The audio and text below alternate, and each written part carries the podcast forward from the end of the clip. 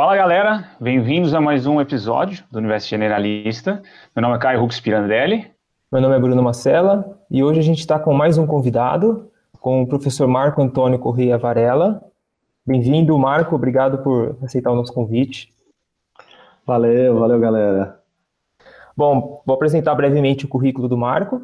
O Marco ele é biólogo formado pela Unesp, tem mestrado e doutorado em psicologia pela USP, é pós-doutorando em etologia cognitiva e psicologia evolucionista pela USP. Ele é revisor da revista Estudos de Psicologia de Natal e revisor e editor da seção de psicologia evolucionista do periódico internacional Frontiers of Psychology. Tem experiência em etologia, psicologia experimental e biologia evolutiva, com ênfase em psicologia evolucionista musicologia evolucionista e estética evolucionista.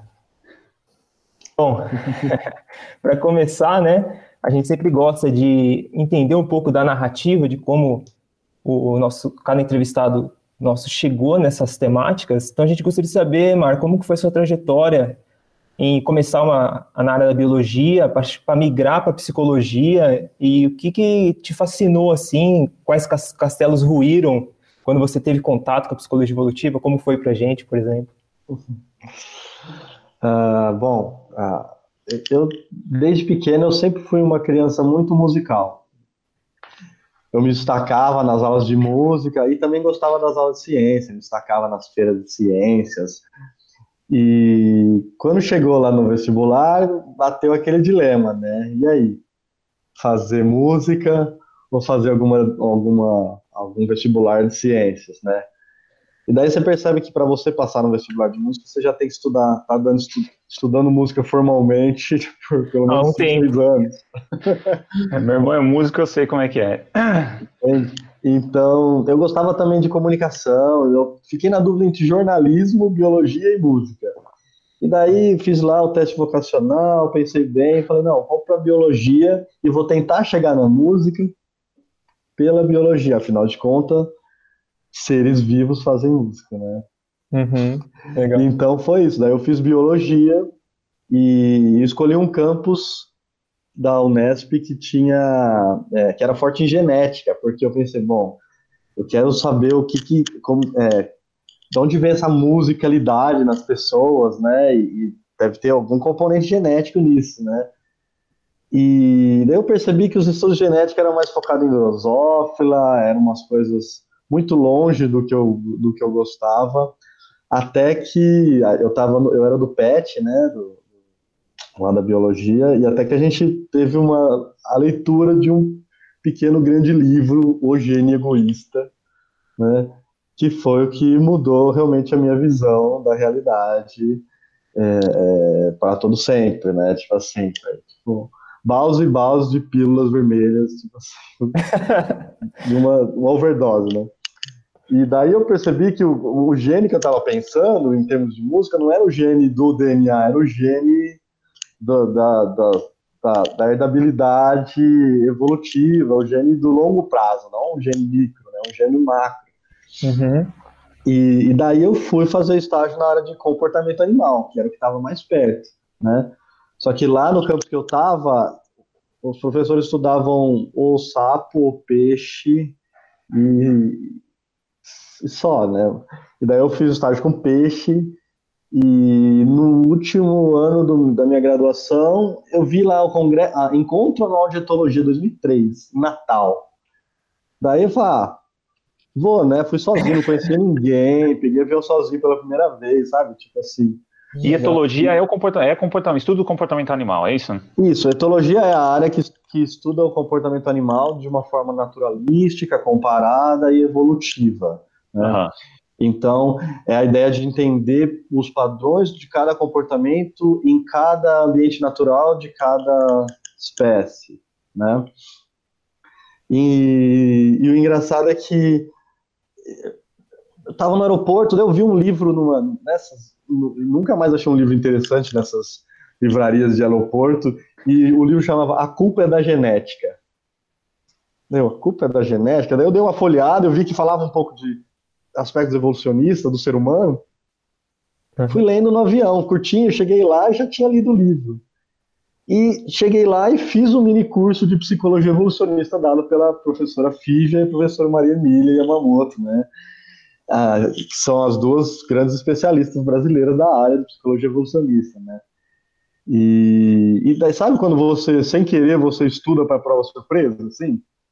Eu cheguei num mini curso, tinha acabado de ler um livro que falava grande parte das coisas que elas falavam. Então eu falei, nossa, então é isso mesmo, né? E casava muito bem, porque é uma continuação lógica da, da toda a narrativa do gênio egoísta. Então foi aquilo que me converteu, assim, foi o, o, o contexto de eu ter lido o livro por acaso antes do mini curso delas, e daí eu descobri que tinha pesquisador da área no Brasil, descobri que, que dava para fazer pesquisa sobre isso. E aí o grande, o grande dilema para o biólogo chegar na psicologia evolucionista é estudar o ser humano, porque na zoologia, grande parte das vezes eles trabalham com animais mortos, né? Uhum. Então, é, chegar no ser humano, o ser humano não está lá dentro da zoologia, so sorry. Então eu fiz, eu consegui fazer um bacharelado em outro campus da Unesp, em Bauru, onde tem também biologia e psicologia, né? Então, eu, um professor, o Sandro Caramas, veio dar uma palestra sobre é, relacionamento amoroso, atratividade, uma semana de biologia, e eu fiz contato com ele e fui para e fui para Bauru, fiz um ano lá com ele. Daí eu fiz disciplinas de psico também e, e consegui terminar meu bacharelado, fazer uma pesquisa lá de, de, de escolha de parceiros amorosos. E aí foi que eu descobri que na psicologia experimental da USP tinha essa área forte da etologia e psicologia evolucionista, e vim para São Paulo é, fazer mestrado. Fiz uma reunião com, com o César Ades, e o César Ades é, gostou do, dos meus interesses de pesquisa, o que eu tinha estudado, mas ele percebeu que ele era um psicólogo que estava querendo cada vez mais estudar outros animais, e eu era o biólogo que estava querendo cada vez mais estudar o ser humano. Então a gente estava caminhos contrários. Legal. Daí ele sugeriu, vai lá conversar com a professora Vera do SAB, ela tá lá em cima da sala dela. Cheguei lá, troquei ideia com ela, e ela, super gente boa, consentiu em me orientar.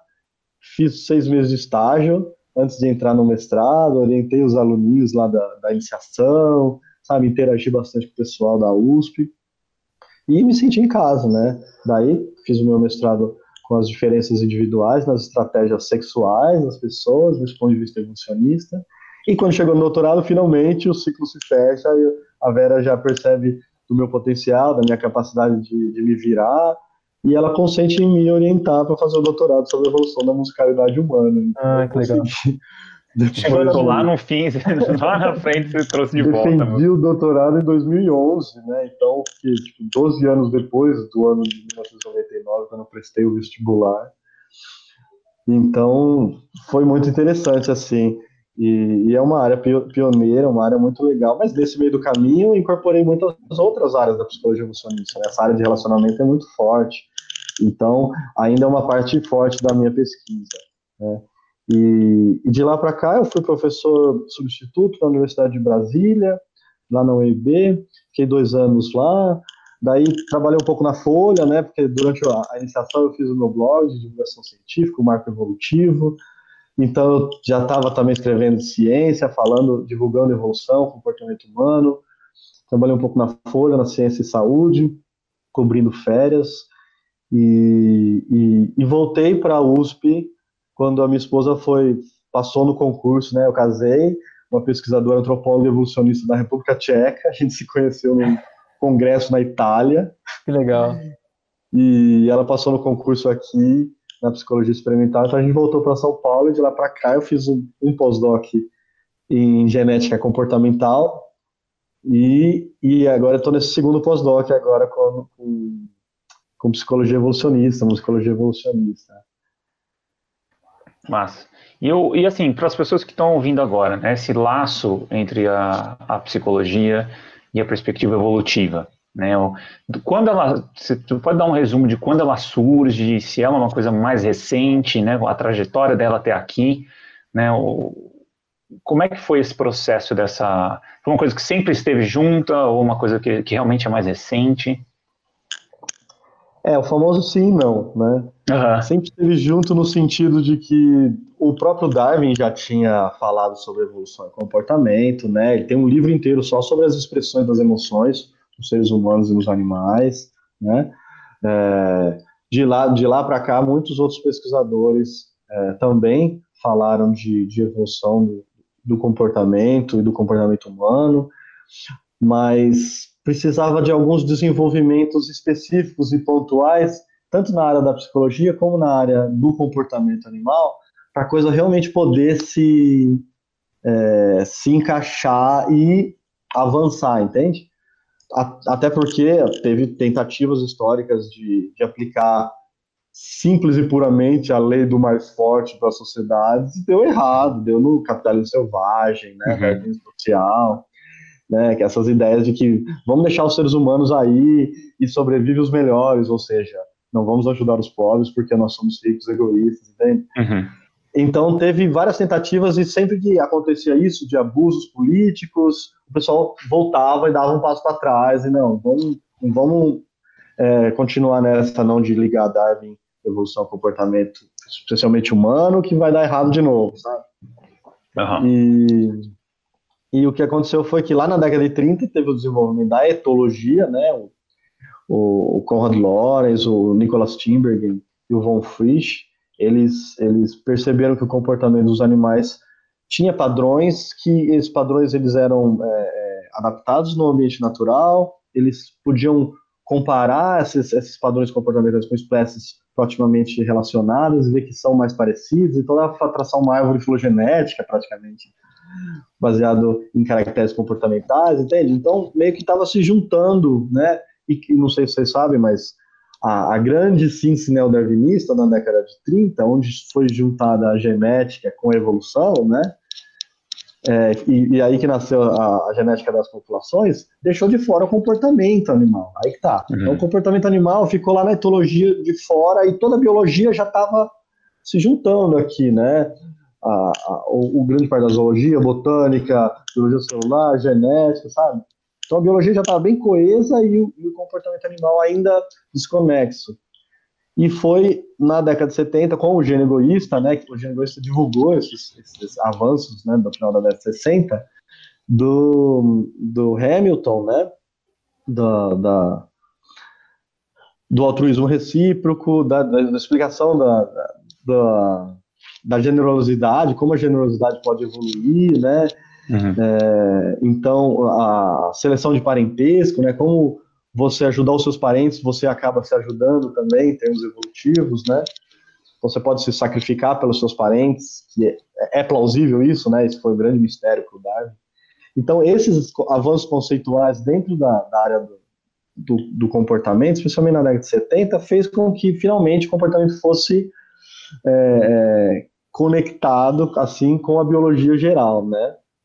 E aí, é, claro, imagina, década de 70, a, a ciências humanas inteira reagiu, achando que era o retorno do darwinismo social, o retorno da eugenia, justificar atrocidades políticas, e, mas como a gente viu, não era bem isso, era realmente uma, uma, uma um avanço empírico e, e, bem heurístico, né? Dava para é, fazer várias novas predições, e, e, a área foi se desenvolvendo e virou a, a ecologia comportamental. O ramo que deu origem à psicologia evolucionista teve um acréscimo da, da, da, revolução cognitiva, que isso que aconteceu num outro ramo da ciência, lá na psicologia, com o avanço da inteligência artificial, da computação, né? E as ciências cognitivas, né, lá na década de 50, começaram a, a a, a se estruturar e, e, e, passou a ser permitido depois a falar em pensamento, em sensações, em emoções, sabe? Não era termos é, etéricos mais, né? A mente passou a ser estudada cientificamente agora com uma, com uma abordagem é, cibernética, uma abordagem informacional, né? Que a mente estaria processando as informações. E a psicologia evolucionista juntou esses dois grandes insights, o insight do gênio egoísta e o insight da, da revolução cognitiva, e daí surgiu a psicologia evolucionista. Né? Então, surgiu na década de, de, finalzinho da década de 80, 90, então é super recente. E de lá para cá avançou muito, né? Teve vários, vários acréscimos e, e ela está com constante evolução, né? recebeu muita crítica também, né? Muito criticadas e, e é só bom, né? Quanto mais você critica, melhor você é forçado a, a fazer a sua pesquisa, entende? Legal. É, Marco, assim, o que, que você acha? Eu sei que você não, não tem graduação, né, formado em, em, psicologia, né, mas tem toda essa experiência na área com outras pessoas que têm formação em psicologia. É, o que, que você acha da área que da, da psicologia, mas que não utiliza a, uma perspectiva da evolução? É, qual a grande diferença dessa de psicólogos que traem tem essa noção da, dos processos de universais humanos, né, que a psicologia uhum. ausência atrás, e de outras linhas de psicologias? O que, que você entende disso? É, uh, assim, é, antes da evolução, a própria biologia também, ela é só um, uma coleção de selos, né? Como Sim. é comum dizer. Então tinha vários fatos sobre plantas, vários fatos sobre embriões, vários fatos sobre animais, vários fatos sobre fósseis, vários fatos sobre células, entende? Uhum. E, e, a perspectiva evolucionista fez o que ela faz melhor, integrou tudo isso, entende? Uhum. Então, mas não que agora a gente não tenha ainda nunca mais departamento de botânica, departamento de genética, departamento de histologia, entende? A gente ainda tem esses departamentos.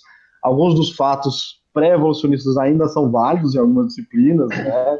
Tipo, especialmente os nomes de todas as estruturas, coisas assim. Então, é, não tem nada de errado se você está falando em vamos descrever processos, não está nada de errado de você não adotar uma abordagem evolucionista, né? O que acontece é que conforme você vai acumulando esse monte de fatos, é, você chega um momento que você vai ter que meio que dar sentido nisso, né? Por que assim e não de outra forma, né? Outra forma seria muito mais lógico, muito mais óbvio, muito mais é, é, desejável, né?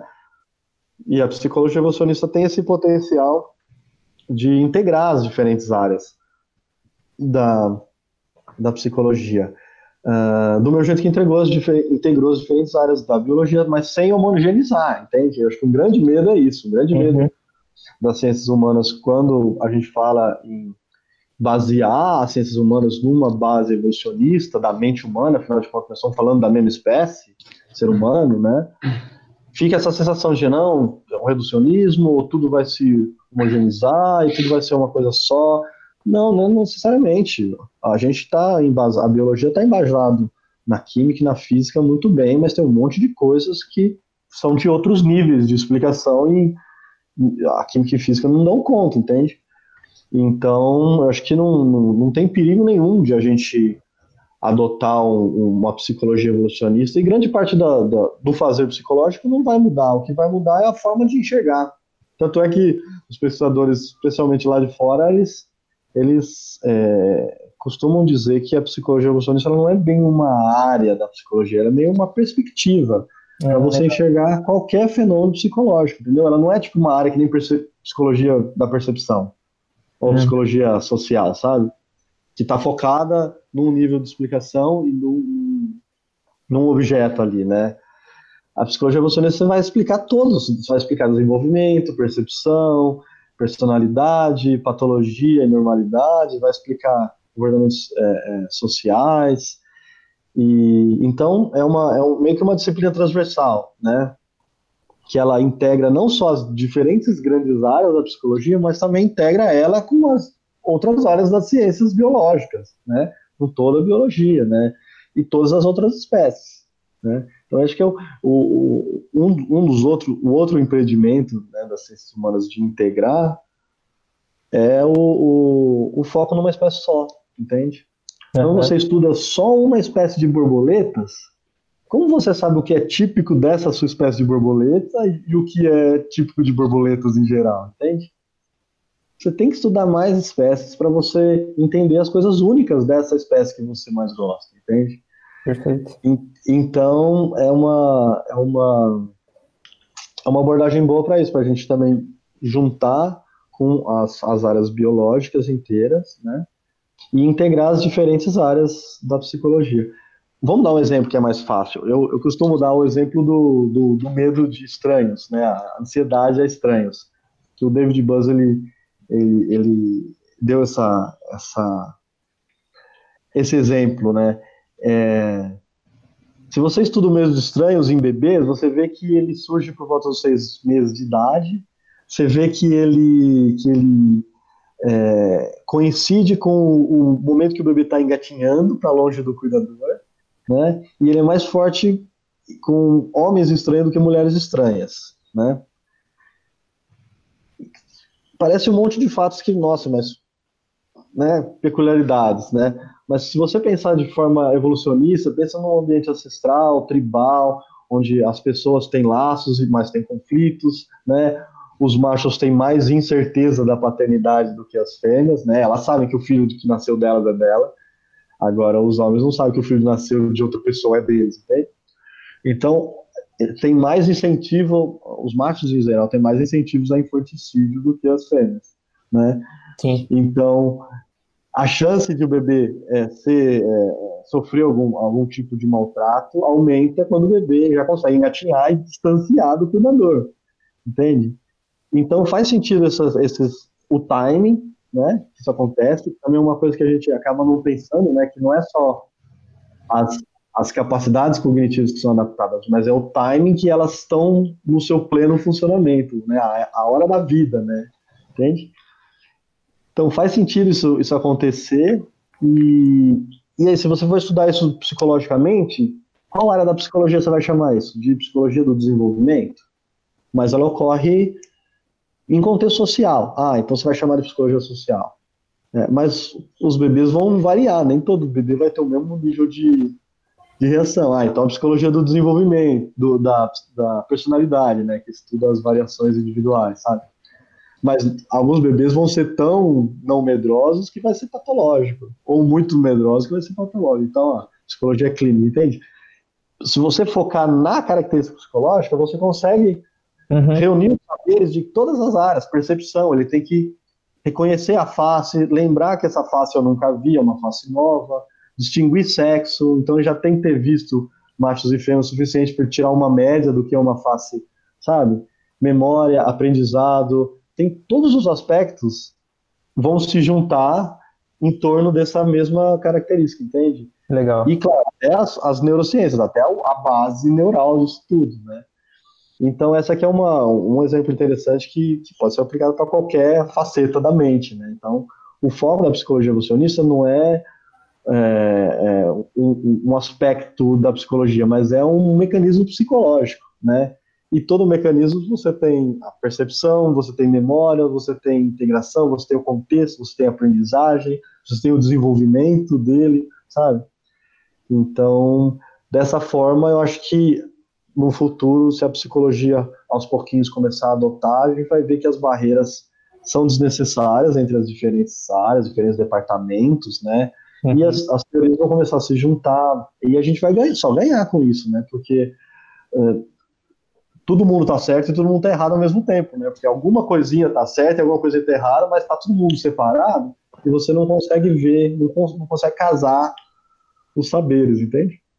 Perfeito. E, e, é interessante nessa esse pano de fundo com essa com a perspectiva evolutiva da biologia evolutiva que é cientificamente tem um, um arcabouço de evidências imenso, né? Acho que, que, que é uma coisa que, que é inegável a, a, quantidade de evidência que tem. E eu acho que é um pano é, um pano em comum bem confortável para as pessoas se fixarem e conversarem entre si, né? Eu acho que é, acho que é isso, né? Um biólogo fisioterapeuta, Exatamente. economista, outro dia falamos com médico, ele, ela possibilita a gente se entender, acho que desfazer esses núcleos uhum. de, de, de, saberes tão isolados, né? Eu, pelo menos, uhum. eu acho isso muito interessante e as indagações, acho que são importantes também, né? Então, tipo, ah, por que, que o bebê tem essa reação? Que, que, que história isso conta, né? Se está ali, quer dizer que é um processo adaptativo, teve vantagem se comportar assim. Se teve vantagem se comportar assim, qual é o ambiente que a gente evoluiu?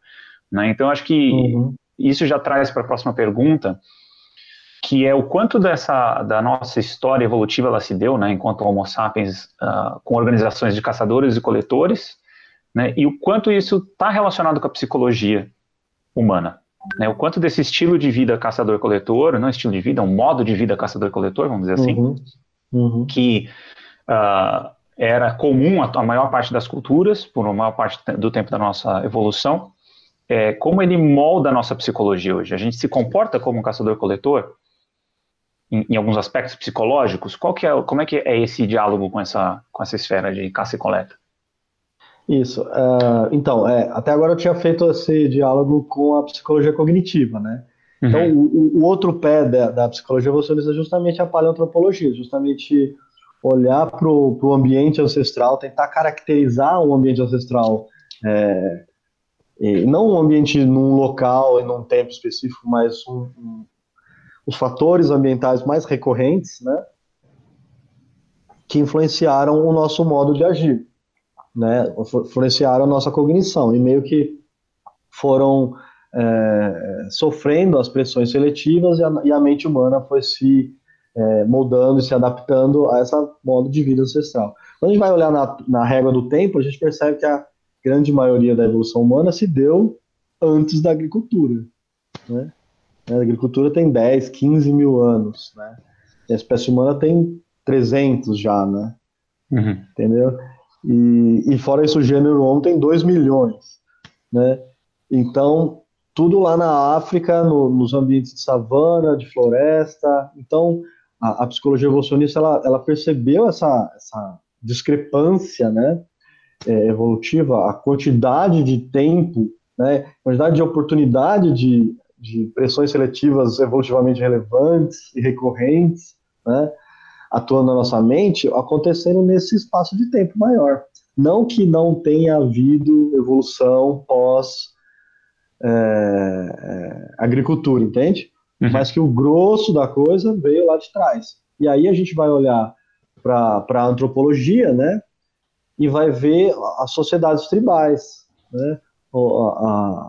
As, as diferentes etnias que ainda estão vivendo em modos é, tradicionais, né, caça-coleta, basicamente, né, e, e, e nômade, né, ter, termina os recursos aqui, levanta acampamento e vão para outra área, né, então ficam circulando, então a, a, a, o consenso é que o modo de vida caçador-coletor, né, então que era um, uma, uma sociedade de cerca de 100 a 150 pessoas, é, vulnerável ao ambiente, é, com é, é, alta mortalidade, é, alta natalidade, é, expectativa de vida não muito grande, média, né? Não significa que não tenha havido velhinhos na pré-história, uhum. né? Existiu pessoas idosas, né? A gente consegue achar os fósseis e ver indicadores de idade, né? E, e, e, era um modo de vida simples. A gente tinha que usar o que a gente achava, né? Então, e fazia. Então, ferramentas de pedra, ferramentas de pau. É, a, as evidências mais antigas de tecer, de fazer corda, não são tão antigas assim, né? Então, são menos de 50 mil anos. Então, o, o kit, quando a gente vê, estuda as, as, ferramentas, o kit de ferramentas, ele melhorou muito, muito, muito de 50, 70 mil anos para cá, sabe? Que ainda é bem pouco também, né? Se for comparar com os 300 e com os 2 milhões, né? Uhum. Então a gente tenta é, é, e por isso que, que, ficou essa caricatura de que a psicologia evolucionista ela vê o, que os humanos modernos estão com uma mente pré-histórica, né? Então é, não é inteiramente é, é em verdade, né? Mas a gente também é, sabe que já teve pressões seletivas mais recentes ocorrendo. Então, quando a gente olha na literatura da psicologia, a gente percebe que a grande maioria do conhecimento que a gente tem de psicologia humana foi feito em sociedades ricas, democráticas, industrializadas, é, entende? Sim. E, e, e, e norte-americanas. Sim. Né? Então, na, na psicologia ainda está tendo esse movimento de, gente, vamos tentar falar da mente humana e não da mente do pessoal do hemisfério, do hemisfério norte, do hemisfério, pessoal rico do hemisfério norte, entende? É a amostra, né? Melhorar a amostra, da, da que é o weird, né? O pessoal chama de, do, do, das sociedades weirds, né? Que é, weird, que é né? branca, ocidental, industrializada. E essa amostra, ela não é uma amostra boa para a gente analisar o Homo sapiens, é. né? A gente tem que expandir para as outras etnias. Exatamente. Então a psicologia evolucionista também está ajudando a psicologia nessa outra, nesse outro campo uhum. mais metodológico, porque com o nosso, o nosso foco está lá no, no modo de vida mais tradicional, mais primitivão, assim, por assim dizer, a gente estaria é, mais fazendo mais esforços para coletar coisas, é, coletar dados em vários lugares do mundo, né? Então, a, a psicologia intercultural é bem perto da psicologia evolucionista, né?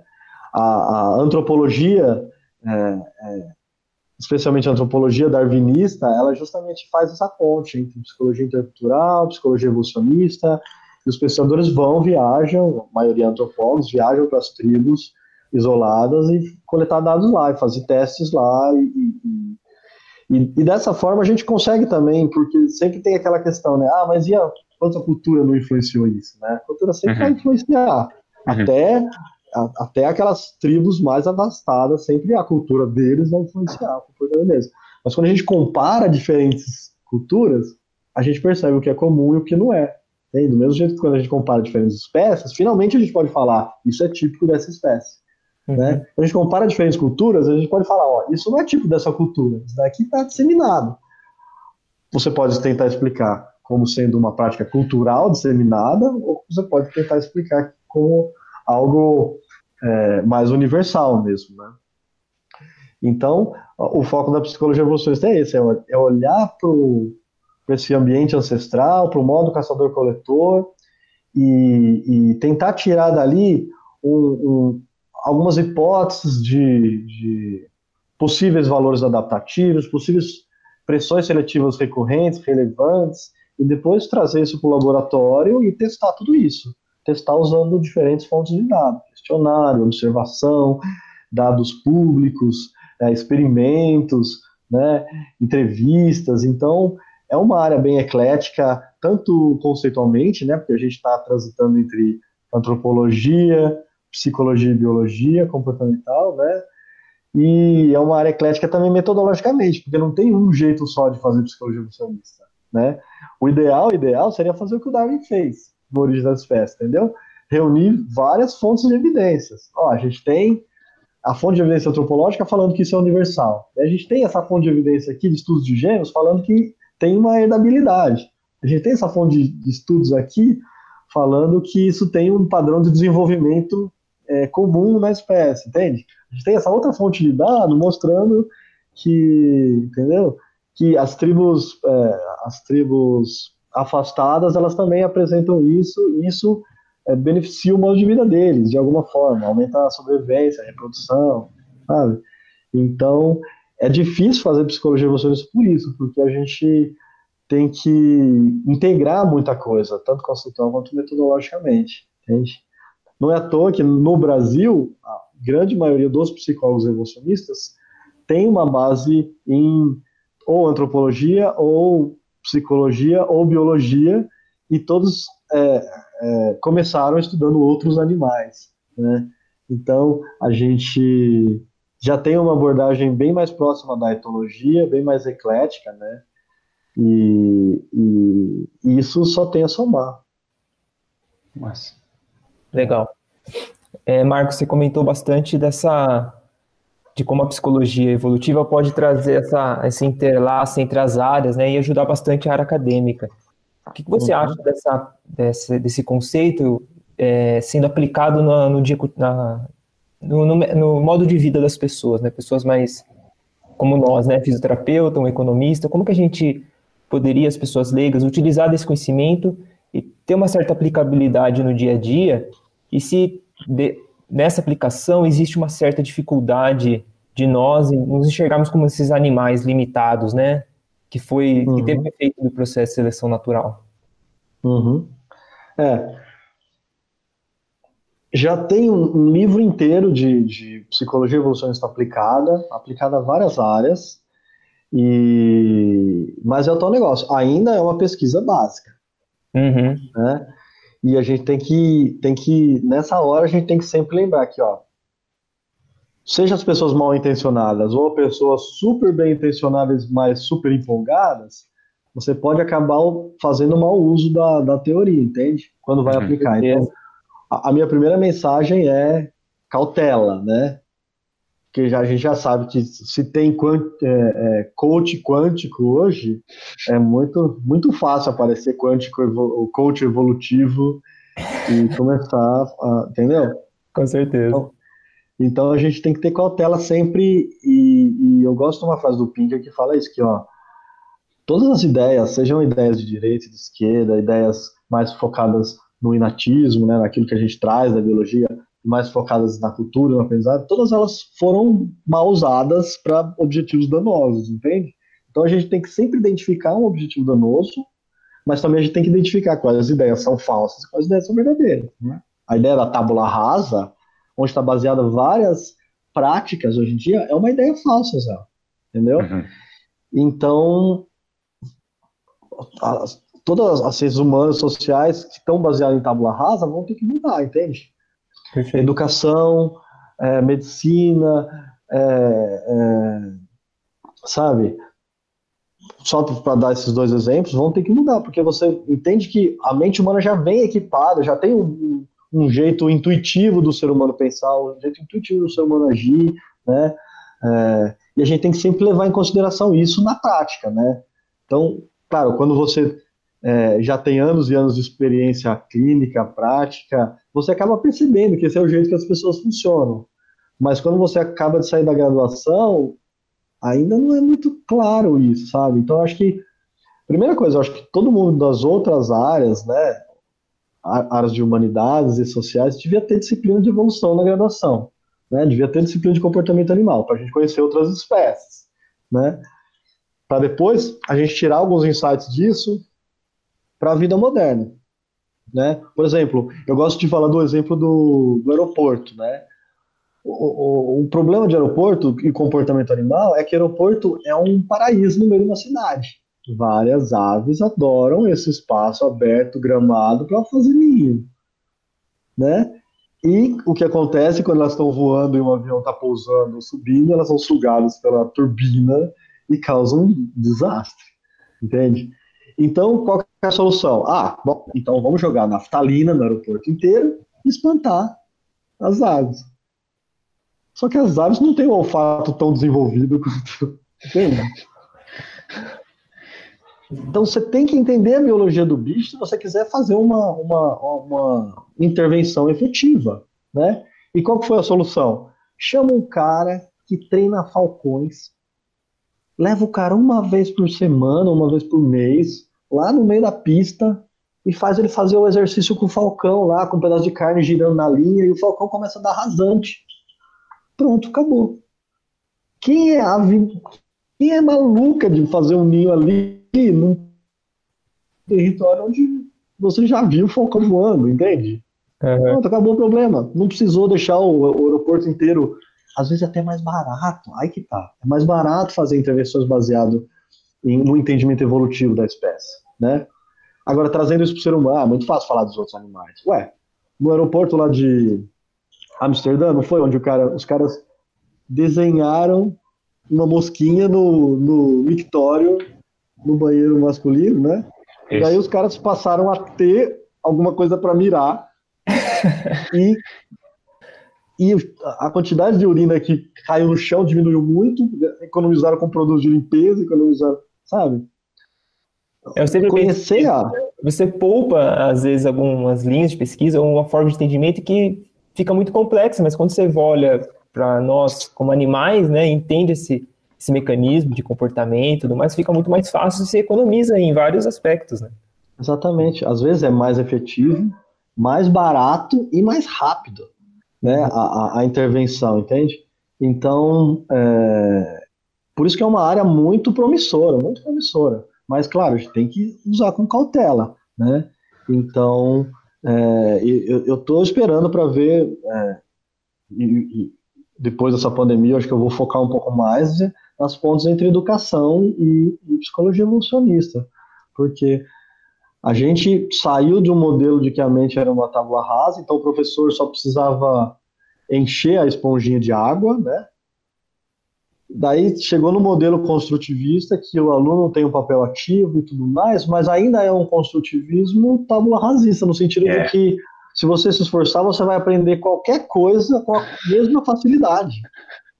Né? Se você sabe, você pode... Não, algumas coisas são mais. A nossa cognição é mais curiosa sobre algumas coisas e vai entender algumas coisas por algumas vias mais específicas, entende? Então, é, eu acho que é muito importante, eu acho que esse é o, o, grande valor da psicologia evolucionista, além de esse valor teórico, de você finalmente ter uma explicação é, é, mais integrada do ser humano em todas as, as dimensões, mas você vai conseguir fazer intervenções mais, mais bem focadas, mais bem fundamentadas, entende? É, né, na, na, economia comportamental tem bastante isso voltado para políticas públicas mesmo, né? Então, você uhum. tem um Estado que tem um, um, recursos limitados, né? Então, em vez de você sair atirando para tudo quanto é lado, você fala assim, tá, como... É, assim como você falou do, do, das aves, né, no aeroporto, você fala assim, tá, como esse bichinho homo sapiens se comporta, né? Quais, uhum. quais são as coisas que ele... E é mais ou menos o que o marketing faz por tentativa e erro, e chegou, né, na, na, nessa, nessa é isso, né? Ele vai achando essa ressonância com o comportamento humano, seleciona qual deu mais certo e vai ficando cada vez melhor. Mas é isso, ele pode ser usado para uma coisa boa, uma intervenção de, uh, boa em termos de, de uma política pública, ou algo ruim, que é vender coisas que não precisa, ou coisas que as uhum. pessoas não. É criar necessidades que, que podem ser danosas para a sociedade, até para o. Pro... Acho que a gente vê isso com, com. Acho que em termos psicológicos, com, a, com redes sociais, né? Então tem essa demanda, a gente tem essa demanda natural por conexões entre pessoas. Então você cria um ambiente que você dá essas conexões, mas ao mesmo tempo não dá essa conexão real. Então tem a necessidade humana por conectar, mas ao mesmo tempo quando você vê que não é real, isso te dá um feedback negativo, biológico negativo. Uhum. Enfim, são, é uma esfera incrível, né, cara, de trabalho, de, de e de pesquisa, e de entendimento quem, de quem a gente é, né, enquanto bicho. Né? Inclusive, a, eu queria perguntar para ti, Hum. É, quando a gente olha para o comportamento de outros primatas, né, para mim sempre marcou muito quando eu li o Eu Primata do, do Franz de Waal, para né, o, quanto a gente essa resistência também da gente das pessoas verem os primatas como alguém próximo, né, da, da nosso comportamento também, é, o, o, quanto que a gente pode aprender da, da primatologia para o comportamento humano, assim, o que que você vê para você foi algo fascinante, foi algo que você viu essa coisa, não só os primatas, mas outros animais, né? É, o, o, quanto, o quanto de proximidade a gente tem desse tipo de, de um comportamento primata, sei lá, bonobo ou chimpanzé, que talvez seja o mais próximo? É, tem. É, se você focar em qualquer estrutura, tem dois grandes processos que podem originar essa estrutura. Né? Uhum. Ela pode ser homóloga, então você trouxe essa estrutura do ancestral comum, né? Então, aquelas espécies mais aproximadas vão ser mais semelhantes. Uhum. Ou ela pode ser análoga. Então, você, por estar num ambiente sofrendo mesmas pressões seletivas do que espécies distantemente relacionadas, você acaba sendo mais parecido com elas e não com seus parentes mais próximos, entende? Então, é, como meu foco era sempre música, eu tive ainda eu tive mais um pezinho na analogia, né, na convergência adaptativa. Então, fui olhar para os pássaros, fui olhar para espécies as baleias, né, distantemente relacionadas. Mas o grosso da coisa é a homologia, né? O grosso do, do, dos mecanismos mentais são compartilhados com as espécies próximas, entende? Então, para você entender, você não vai entendeu? Você não vai entender o, o comportamento humano inteiro se você conhecer todos os primatas tintim por tintim, porque tem os aspectos de convergência adaptativa com espécies mais distantes, né? Mas você vai entender muita coisa do comportamento humano estudando os outros primatas. Entende? E acho que o, o, primeiro passo é a gente se esforçar, se esforçar e abandonar o antropocentrismo. Né? Acho que esse é o, é, essa é a, a, porta de entrada, vamos dizer assim, uhum. para você primeiro considerar as outras espécies como é, relevantes, né? seja epistemologicamente, conceitualmente, ou até relevante de moralmente, né, de você vai, não vai fazer qualquer experimento de laboratório com qualquer chimpanzé trancado em jaula, entende? Então você vai considerar melhor as outras espécies, mas você tem que primeiro abandonar essa, essa noção de que ah, o ser humano é bem e super diferente de todas as outras e bem melhor. Uhum. Né? Então, eu acho que estudar primatologia ajuda a gente a, a abrir os olhos. Nossa, eles também tem isso, nossa, eles também fazem isso, nossa, sabe? Então tem um monte de comportamentos muito legais e comportamentos também misteriosos em outros primatas que não tem humano, sabe? E, mas é, um, é uma viagem inteira você perceber, ver a realidade primata do ser humano assim, nua e crua, né? Não no, no, num sentido caricaturado, animalesco, de você perdendo a paciência e dando soco na parede, sabe? Até nas coisas mais requintadas, né? O, o Franz de Waal justamente ele vai focar nesse comportamento político de, de você criar as alianças, arquitetar para tirar um do poder, é um negócio que demora meses, não é tipo ir lá e roubar a banana da mão. Sim, sim. Então, eu acho que assim, quando a gente percebe a complexidade do comportamento das outras espécies, a gente olha para o comportamento humano com os outros olhos, sabe? A gente fala, nossa, o ser humano é único, o ser humano é especial, ele é muito importante, assim como todas as outras espécies. Todas as espécies são únicas, muito uhum. especiais, e muito relevantes, bem complexas, né? A gente também tende a pensar que só o ser humano tem complexidade, as outras espécies não, sabe? Cada uma tem a sua complexidade adaptada ao seu modo de vida, entende? Então, eu acho que estudar primatologia é um, um, grande passo, eu acho que e todo mundo precisava ter de comportamento animal, disciplina de evolução e um foco especial na primatologia, né? Até para a gente é, é, formar mais primatólogos, porque é. gorila, chimpanzé vão, vão, vão se extinguir rapidinho, né? Sim. Né? Qualquer vírus que entra fácil nos humanos vai entrar fácil nos humanos, parentes próximos dos humanos, né? Sim. Entende? Então é mais fácil você contaminar o chimpanzé em orangotango do que contaminar a sua iguana estimação, o seu porquinho da Índia em casa, entende? Então, a gente. Mesma coisa com as, com as tribos caçadores-coletoras. A gente tem que estudar o quanto antes, porque está acabando, né? E, e, e, a perda da, da diversidade é justamente a perda desse entendimento integrado, né? Para a gente saber o que, que é compartilhado, o que é único, né? Saber o que. que se, se uma coisa é muito compartilhada, provavelmente ela já estava no ancestral comum, entende? Se uma coisa é única, provavelmente ela surgiu independentemente, né? Mas pode ter outros fatores também, entende? Então, a gente, né, que nem uma espécie, a espécie ela está extinta não quando todos morrem, mas sim quando não tem mais variabilidade genética para manter a espécie. Então a gente está tá com esse perigo de estar tá com poucos poucos indivíduos, poucas espécies de outros primatas, poucas tribos isoladas, e, e é um risco para a gente, para a gente entender o ser humano dessa forma ampla, né? Agora, Legal. claro, é, isso é uma outra coisa também. É, você vê, tipo, filmes e textos sobre o comportamento dos outros primatas com uma justificativa assim, ah, temos que entender os outros primatas para entender melhor o ser humano, né? Isso também é um, é, é um antropocentrismo, entende? Uhum, Porque uhum. você pode simplesmente estudar os outros primatas para entender o comportamento dos outros primatas. Outros primatas, sim. Entendeu? Então, tipo, mas, né, você pode usar o antropocentrismo contra ele mesmo, né, mostrando que, olha, você quer ser antropocêntrico? Então vai estudar outras espécies, sabe? Daí a pessoa aos pouquinhos vai percebendo que é verdade, não tem por que eu estudar. É, é, estudar os outros primatas para entender o ser humano não é a única razão. Né? Você pode estudar os outros primatas por eles mesmos. Uhum. Então, é, é, um processo longo de abandono do antropocentrismo que a gente tem que fazer.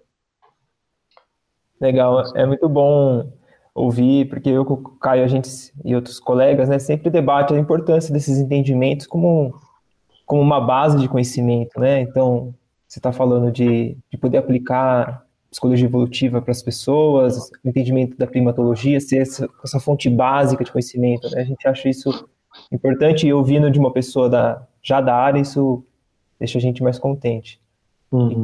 Para finalizar, Marco, a gente formula essas perguntas, né, mas eu e o Caio, a gente tem uma, um certo contato já com a psicologia evolutiva, já vem se debruçando na, nessa temática há algum tempo, e a gente por curiosidade, queria saber de uma pessoa de fora, né? O que, que, ela, que, que ela gostaria de saber que, da psicologia evolutiva de curiosidade, né? Daí essa pessoa perguntou como que você enxerga esse novo cenário, né? Esse novo normal que o pessoal está falando nesse período de pandemia.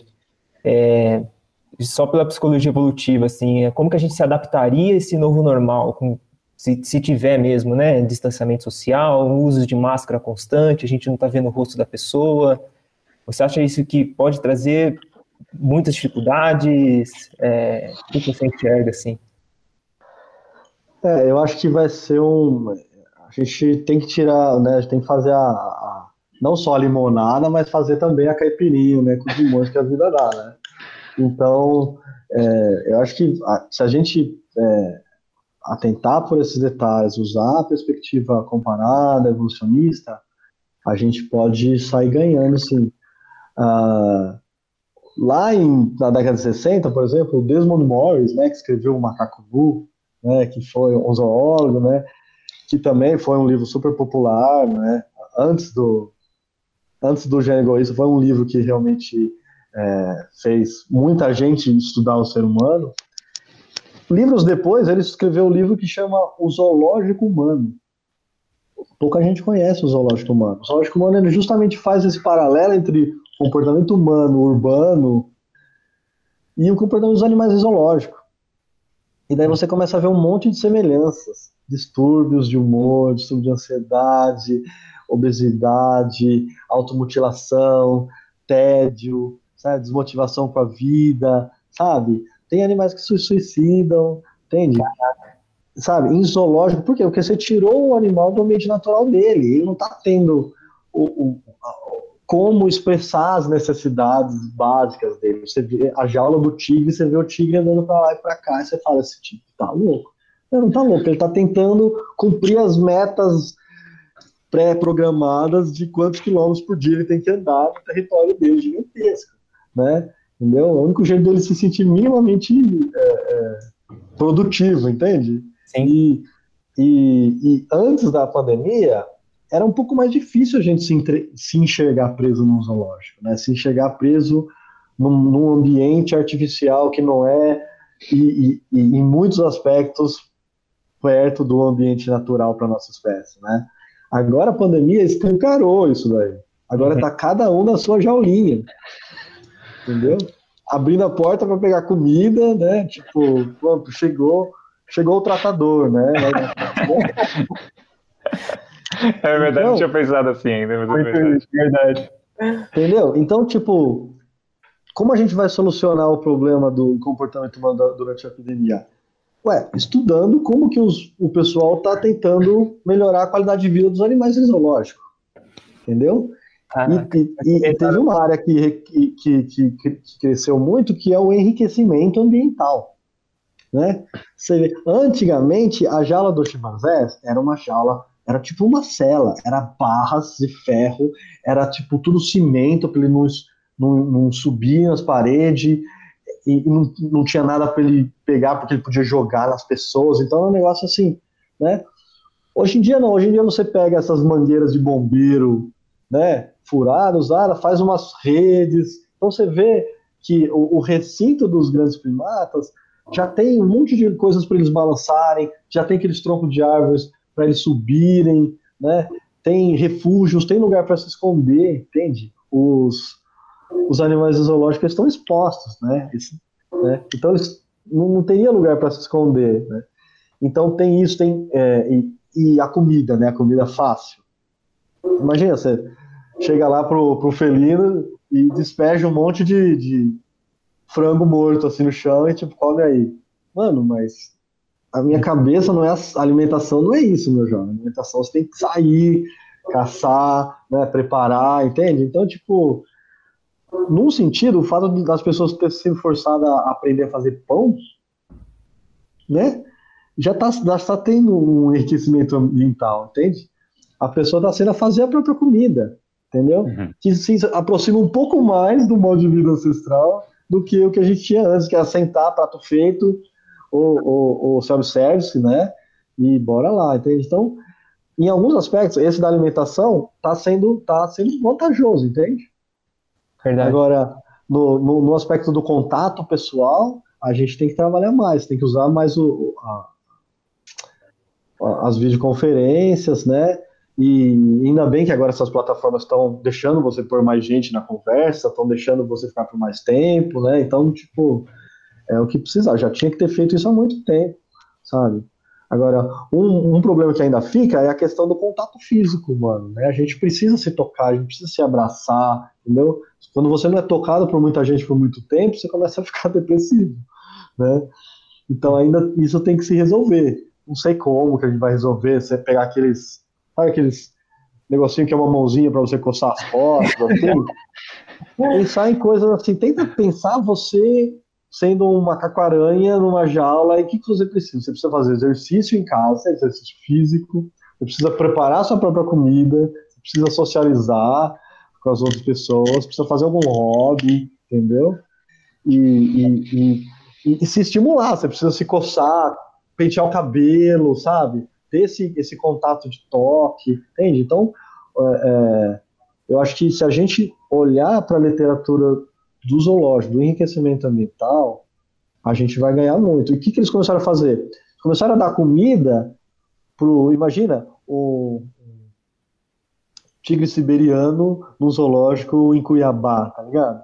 Imagina aquele calor e joga lá. Não, daí joga uma comida que tá num bloco de gelo, toda congelada, e o tigre tem que usar a unha, usar o dente para quebrar o gelo, então, sabe? Ou, ou então você faz um, põe a carne, mas você põe uma, uma pele de zebra em cima, monta um animal assim, faz barulhos de zebra, e os leões vão lá e conseguem fazer todo o comportamento de caça e tal, entende?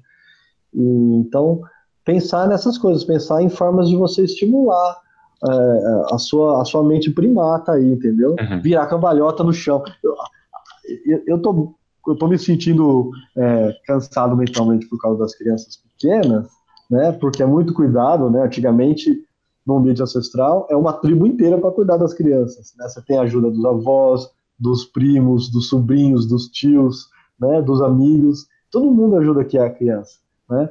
Agora, trancado com criança por quase 70, quase 80 dias, é complicado, mas eles são primatinhos pequenininhos, gostam de pular e subir, né, pendurar na gente, virar cambalhota. Então, eu tô virando cambalhota com eles e tá sendo muito legal, entendeu?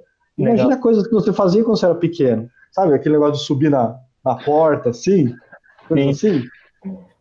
E, e, e, vocês devem saber muito mais que isso. É, é, é, o corpo em funcionamento, né? É algumas posições que a gente precisava fazer, né? A gente fica só sentado. Então, agachar, esse negócio de ficar agachado assim, né? sem encostar é, é, com a mão no chão, só com o pé e bem agachado, assim, são uhum. posturas que, que você encontra em várias tribos, né? Ou, ou usar mais os braços, sabe? Pensar em coisas assim para a gente estimular essa nossa mente e simular um ambiente um pouco mais perto do ambiente que a mente estaria esperando, né? Que esse que é o grande lance da psicologia evolucionista. Ela vê a, com uma chave fechadura o ambiente evolutivo e a mente, né? Um tá a mente está ajustada a ele e a mente também modifica um pouco aspectos dele que vão incidir sobre ele. Então, agora a gente muda completamente esse ambiente, a mente fica perdida, é aquela chave que não entra na fechadura, entende? Então, essas, essa, essa arquitetura que a gente está vendo agora, né, que é paredes brancas, um negócio tipo de fazer louco, né? Imagina. Então, pensar em colar posters na parede, fotos de paisagens, né? Ou ter planta em casa, né? O que, que você está fazendo aí, né? Ter planta em casa, entendeu? Ter mais contato com o verde, imaginar que a nossa mente de primata evoluiu em contato com natureza, com verde, entendeu? Então, tem vários adesivos grandes de parede que você pode comprar e pôr, sabe? Coisas assim. Então, eu acho que. Marco, a gente entrevistou uma arquiteta, acho que foi no quarto episódio, né, Caio? É. Uhum. E a gente justamente foi nessa temática, né? A, gente, a primeira pergunta que a gente fez para ela foi: é, que, que você precisa saber para montar um, um ambiente zoológico para um animal, né? Até falar, assim, ah, vou ter que estudar esse animal, vou ter que estudar o comportamento dele e tal. A alimentação. Né? Alimentação, movimentação dele. E a gente fez essa pergunta para a gente, né? E quanto falta esse conhecimento para um arquiteto também, né? Então, mais escancarado, né? A, pessoa, a gente brinca, né? Imagina a galera que está morando no estúdio aqui em São Paulo, por exemplo. A chance dessa pessoa ter algum algum um distúrbio mental assim mais forte muito muito grande, né? Num espaço muito pequeno, parede uhum. próxima, ou seja, não é um conhecimento moldado de acordo com as necessidades biológicas do indivíduo, né? De espaço, com a movimentação e tudo mais. E tá, tá, tá batendo muito assim com o que você está falando. Muito legal. É, então é importante pensar isso, que antes da pandemia a gente já não estava no, no, não estava nem perto do bom, né? Agora, se você ainda quer durante a pandemia tentar manter o seu modo de vida, de acordar, sentar no sofá, ficar vendo TV, forma passiva, comer, sentar no sofá, sabe? Aí só vai piorar, entende? Então, tipo, fazer coisas mesmo, aprender coisas é, resolver problemas, sabe? E, e, aprender instrumentos musicais, aprender línguas, né? É, fazer exercício, alongamentos, sabe? Entendeu? E, e contato com as pessoas, retomar contato com aquelas pessoas que você não, não falava faz tempo, coisas assim também, entende? Então eu acho que é, é vai ser um momento bom por causa disso, eu acho, porque escancarou como que a gente né, a que ponto chegamos, né? Uhum. Como que a gente deixou a sociedade humana chegar nessa situação, entende? De ó, a gente se vê distanciado da natureza, né? Mas na verdade é uma tentativa de justificar esse modo de vida que é muito mais fácil você fazer um cubículo e pôr alguém dentro do que fazer um recinto propriamente, entendeu? Uhum. Onde você tem coisas para subir, você não tem coisas para subir na casa, entendeu? Pô, a casa ideal tinha que ter tobogã, tinha que ter aquele uma coisa corda, escorregado, né? os bombeiros. É, sabe? Imagina uma casa de um primata. Você tem que ter coisas para você mexer o braço, né? Se pendurar, ficar de ponta cabeça.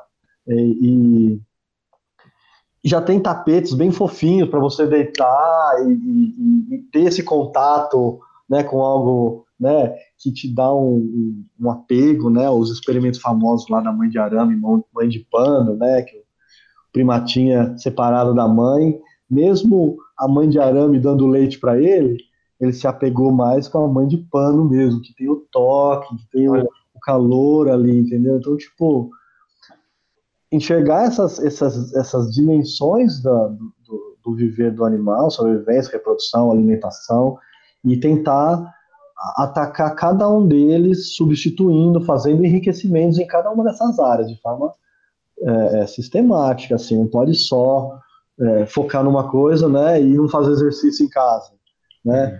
foca, não, eu tô aprendendo várias receitas, tá sendo muito bom, é, mas não tá fazendo um alongamento, sabe, não chega nem a suar, uhum. entende, então, tipo, pensar nisso, e daí, quando a gente sair da pandemia, a gente vai ter um outro olhar, né, daí você vai valorizar os, as praças públicas, os, os negócios de fazer exercício ao ar livre, você vai valorizar aqueles imóveis que tem árvore dentro, né, ou que tem árvore na rua próxima, sabe, coisas, sabe, contato humano, você vai valorizar um monte de outras coisas.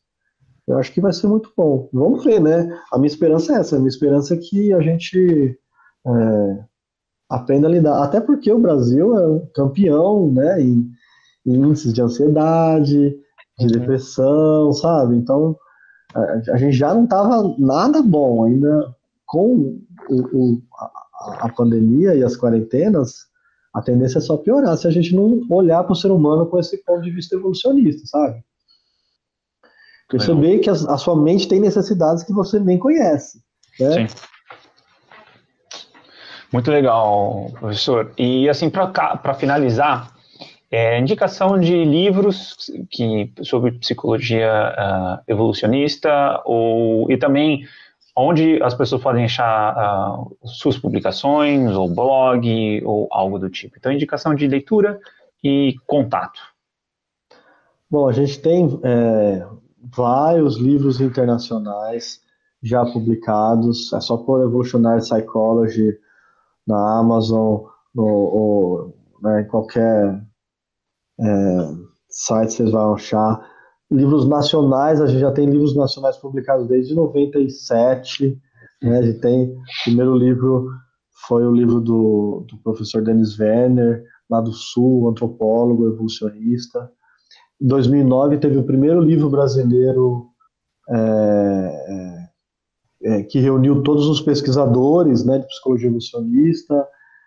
E 2000 e, teve outros livros também no meio do caminho. 2017 teve um livro de evolução, cultura e comportamento também nacional, com vários autores, vários capítulos.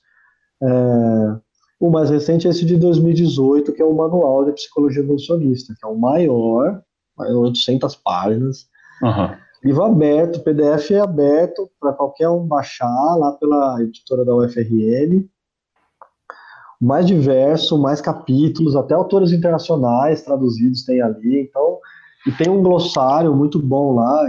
Eu e minha esposa, a gente passou dias e dias fazendo esse glossário. Imagina, glossário da psicologia evolucionista. Tem que ter termos de genética, Cara. Tem termos de neuro, tem termos de antropologia, de paleonto, né, das eras geológicas, tem termos de psico, tem termos, sabe? Então, é um, é um glossário que deu um trabalhão para fazer assim, e, e é um livro é, é, essencial. E, e tem artigos científicos, né, tanto nacionais, o, o grupo brasileiro publica bastante, seja em, em periódicos é, de destaque em psicologia nacional e internacional. Então, é, é colocando realmente psicologia evolucionista é, e evolutionary psychology, né, nos, nos, buscadores que vocês vão achar os pesquisadores, né. É, no meu blog, no Marco Evolutivo, né, que começou no Laboratórios, depois foi no Science Blogs, e agora a gente está migrando para a plataforma da Unicamp, dos blogs da Unicamp, super promissor também. Eu tenho lá textos antigos que tem dicas de livros, é, tem muitos documentários legais também no YouTube, sabe? Material que não falta, material que não falta. É, é, lá em 2004, quando eu estava fazendo meu bacharelado, e eu penei para achar material, penei, porque era super raro, não tinha, não tinha. E, e eu, o que eu fazia era ir lá na, na Amazon, naquele Look Inside, né, do, aquelas uhum. 10 primeiras páginas do livro, e eu imprimia aquilo, e eu sabe, vários livros nas 10 primeiras páginas, aí depois de uns 10 livros, você praticamente quase lê um livro, sabe? Não, né? Mas agora a gente já tem muito, e é mais fácil também baixar livro, tem, tem autores que você contacta e te manda os capítulos, te manda o periódico, mesmo se você não uhum. achar, mesmo se for acesso fechado, entende? Isso é uma uhum. coisa que a gente sempre tem que falar. Tá. Os pesquisadores adoram receber um e-mail assim, nossa, você pode me compartilhar esse PDF do seu paper, muito legal. Mano, né? A gente não ganha nada, a gente uhum. paga para publicar às vezes, sabe? Entende? Sim. Então, tipo, é, qualquer artigo, e, e hoje que eu vi que tanto o David Buzz quanto o Kenrick, dois, é, dois fundadores praticamente da psicologia, bem, já bem é, famosos na área, publicaram textos recentes desse ano sobre psicologia evolucionista, fazendo um, um balanço assim de, de como está sendo a área. Então, uma outra dica que eu dou é a, é a página no Facebook, Psicologia Evolucionista Brasil, né, que tem eu e outros colegas como administradores, e ali a gente posta materiais tanto diretamente de psicologia evolucionista internacional e nacional, mas também aqueles temas que circundam, né, paleonto, neuro, genética, é, psicologia cognitiva por ser, psicologia intercultural, então antropologia, então ali é, é, é bom lugar para a gente encontrar novas, outras pessoas fazendo isso e, e e saber das coisas mais recentes. Né? A grande maioria dos periódicos hoje estão online, estão acesso online, então é fácil de você também acessar as fontes primárias, né, ou estudo científico e não acreditar nas matérias de jornal, porque sempre tem sensacionalismo, né? Uhum. Os homens evoluíram para virar o pescoço enquanto passa a mulher bonita, coisas assim, uhum. sabe? Sim. Como se isso justificasse uhum. é, né, abusos e coisas assim. Não, a gente tem que sempre ir lá nas fontes originais e, e, e, evitar esses, esses entendimentos simplistas, caricaturados do ser humano, da evolução, porque tudo isso já rolou, a, história se repete, uhum. a, as pessoas abusam. A nossa sorte atualmente é que é, a, a, os políticos mais conservadores, hoje em dia, eles já são tão conservadores a ponto de negar a ciência inteira. Né? Uhum. Não são que nem é, no começo do século XX, que os conservadores são aqueles, eram aqueles que pegaram partes da ciência para tentar justificar as teorias conservadoras. Entendeu? Então, pelo menos agora, parece que não vai ter esse problema de tentar pegar uma teoria científica e. Porque, tipo, não, já estão negando a ciência inteira, né? já estão negando o alfabetismo, né? Já estão negando que quando a pessoa sabe ler, ela fica diferente, sabe? Sim. Então, muito legal. A gente vai deixar, né, para os ouvintes, então a gente sempre deixa um, um, link, né, com, com as referências. Então a gente vai tentar achar Nossa. os locais de PDFs que, Eu mando que também. o Marco uh, citou. Então a gente tenta deixar um compilado de coisas interessantes ali, os seus vídeos também, né, sobre psicologia evolutiva. E então quem quiser se aprofundar acho que todo episódio praticamente agora vai ter as referências para explorar. E eu, acho que é isso, né, Bruno? Acho que a gente gostaria de agradecer a disponibilidade, o bate-papo. Assim, a gente adora esse tipo de papo. Eu acho que nossa função aqui é propagar isso, porque eu acho é fascinante. Eu acho que todo mundo ganha com isso, né, Bruno? Eu acho que é, é uma coisa. Então, mas enfim, é isso. Muito, muito obrigado aí. E apoio muito a iniciativa de vocês. Eu acho que a gente não dá para a gente ficar isolado, cada um na sua disciplina mesmo, a gente tem que fazer essas pontes, fazer esses contatos, né? E, e vamos isso, vamos se integrar que o Brasil está crescendo nessa área, né? Então, tá, tá começando a pipocar, né? Várias, várias disciplinas diferentes, tem, tem, a gente estava organizando aquele, o, o quarto encontro brasileiro de psicologia evolucionista, a gente estava organizando para acontecer é, é, finalzinho de março, só que dez dias antes a gente teve que adiar o evento por causa de um certo fenômeno mundial, né? Uhum. Eu tava até programando, falei pro Caio, eu falei, putz, Caio, a gente poderia ir, né? Daí, é, a gente que tava programando pra ir. Não, ainda dá tempo, quer dizer, tá, a, gente, a gente adiou para outubro, né? Inscrições abertas, submissão de, de resumos abertas, e ainda dá tempo. Se ao que tudo parece, se ainda não rolar outubro, aí a gente vai tentar fazer março do ano que vem, ainda mais para frente. Mas não vamos, não vamos cancelar não, vamos tentar juntar. E a gente encontrou pessoas assim, sabe, perdidas no Brasil. Nossa, eu, eu tenho interesse em psicologia evolucionista, fui entrar em contato com Leda Cosmides, né, uma das, uma das criadoras, e ela falou, ah, tem um pessoal no Brasil trabalhando com isso, sabe? Tipo, uou! Né? Então a gente vai ter uma chance única nesse evento de, de cada vez mais né, atrair, seguir a mesma tradição dos outros eventos, né, desde 2000, 2015, que foi o primeiro, né, de, de atrair pessoas de várias áreas, seminar abordagem evolucionista, né, e, e, e, construir junto, né, esse, esse, essa nova mudança de paradigma. Agora, finalmente, está dando a sensação que a gente entrou no século XXI, né? Uhum. Agora, vamos Verdade. deixar o século XX para trás. Aconteceu o que aconteceu, né? Teve que separar da biologia das ciências humanas, teve, foi importante, foi, mas agora não tem mais porquê. Dá para a gente ir voltando aos pouquinhos e só colher os frutos. Massa.